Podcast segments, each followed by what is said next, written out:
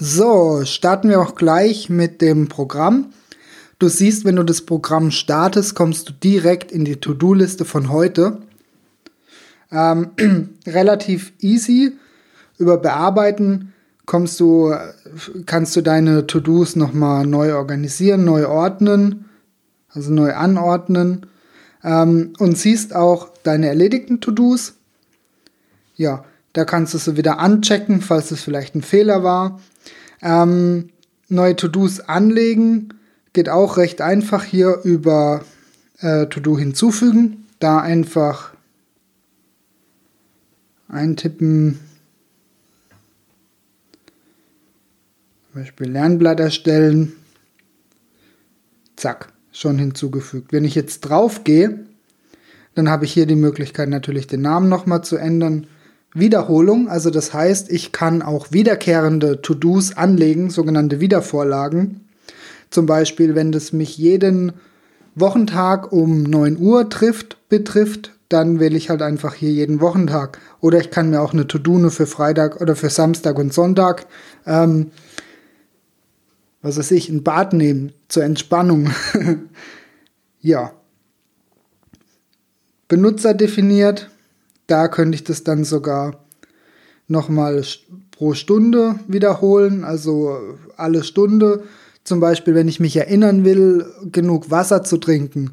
Ich weiß, ich habe jetzt alle Dreiviertelstunde eine Pause. Das heißt, ich stelle mir einfach mal einen Wecker auf jede Dreiviertelstunde, das mich einfach erinnert, Wasser zu trinken. Ja. Ich kann natürlich noch Notizen hinzufügen. So sagen wir mal für die siebte, sichern, zack. Jetzt habe ich das hier drin. Und wenn ich das erledigt habe, natürlich einfach hier abhaken. Wenn es ein Fehler war, dann einfach wieder zurück. Du siehst jetzt hier auch bei den geplanten To-Dos, das steht wieder an. Wann? Ich habe jetzt in dem Fall jede Stunde, also würde es in einer Stunde wiederkommen. ähm, das lösche ich jetzt mal raus. So, gehen wir mal weiter. Hier sind wir beim Wecker. Das ist auch ganz spannend. Ich klicke mal auf den MIT-Wecker. Hier siehst du, ich kann den auch definieren, Uhrzeit, Wiederholung eben wie beim, bei der To-Do, jeden Wochentag oder Samstag, Sonntag, Benutzer definiert, wieder stundenweise. Dann die Beschreibung natürlich, also wie der Wecker heißen soll. MIT steht in dem Fall für Most Important Task, also das Wichtigste, was ich an dem Tag erledigen muss. Dann die Checkliste. Also da kommen wir gleich noch dazu, was es damit auf sich hat. Ja. Und so kannst du halt beliebig viele Wecker auch anlegen. Wie gesagt, dein Trinkwecker, der dich immer dann daran erinnert, dass du genug trinkst. Äh, halt, das war ja bei den To-Dos, sorry.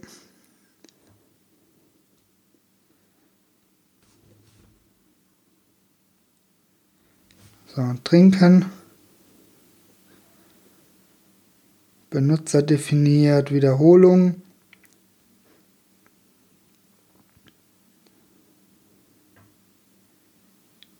Jede Stunde. Zack. Dann die Checklisten auch ganz spannend. Ähm, ich gehe mal hier rein. Die Checklisten sind quasi Abläufe. So wie jetzt hier meine Morgenroutine, Wasser trinken, kalt duschen, gesund frühstücken und meine heutigen To-Dos anlegen. Ich bin jetzt Unternehmer, bei mir ist es ein bisschen anders eben. Ähm, als Lehrer hast du aber natürlich auch deine To-Dos, das heißt, du solltest es dann natürlich auch für dich anpassen entsprechend. Hier kann ich dann ganz easy einen Eintrag hinzufügen. Zum Beispiel, was können wir noch nehmen? So, mit dem Hund raus, dann wäre das an Position 5. Hier kann ich das bearbeiten. Also ich habe auf die drei Punkte hier oben rechts geklickt, bearbeiten und dann könnte ich natürlich auch die Position entsprechend verschieben. Und ich kann die ganze Checkliste auch löschen. So, Hier habe ich mal was angelegt, Arbeitsblätter siebte erstellen. Wenn ich hier jetzt draufklicke, das ist auch die, die verknüpft ist mit dem Wecker. Da habe ich jetzt eben Vorlage erstellen, Ausarbeitung, Konzept, Durchführung. So. Und das Spannende ist eben, dass wenn der Wecker klingelt, ich dann direkt diese Checkliste aufrufen kann und dann weiß ich sozusagen direkt, was zu tun ist. Ja. Ähm, Im Grunde war es das, du musst dich halt mit der Einarbeitung ein bisschen, ja, ähm, du musst dich da ein bisschen einarbeiten und, und ein bisschen reinkommen in die ganze Sache. Ähm, aber ist so an sich natürlich ganz cool. Vor allem die Möglichkeiten und die Verbindungen mit dem Wecker und so weiter ist ganz schön. Ähm, hier noch mal kurz zum Theme. Also du kannst natürlich ja in der Pro-Version dann die verschiedenen Farben umstellen. Ähm, Boostify kostet 4,50 Euro, glaube ich, sind es. Gleich müsste es angezeigt werden. Ja, jetzt lädt es aber 4,49 Euro sind es, genau. Ja. Du hast dann natürlich pro nochmal andere Möglichkeiten, kann ich dir auch wärmstens empfehlen. Und ich finde es soweit eigentlich echt, echt cool. Der einzige Nachteil, du hast es halt wirklich nur auf dem Smartphone. Ähm, wenn ich das jetzt mal vergleiche mit den Aufgaben von Apple, äh, wo haben wir die denn? Hier. Erinnerungen, sorry, Erinnerungen heißt's. So. Ähm, ich nehme hier jetzt mal ein Beispiel, das ist natürlich einfacher.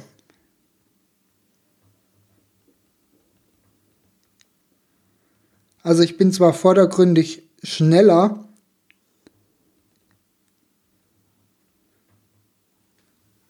und ich kann auch hier über, den, über das Ausrufezeichen, das hier erscheint, oder das i, kann ich natürlich auch hier Notizen hinzufügen.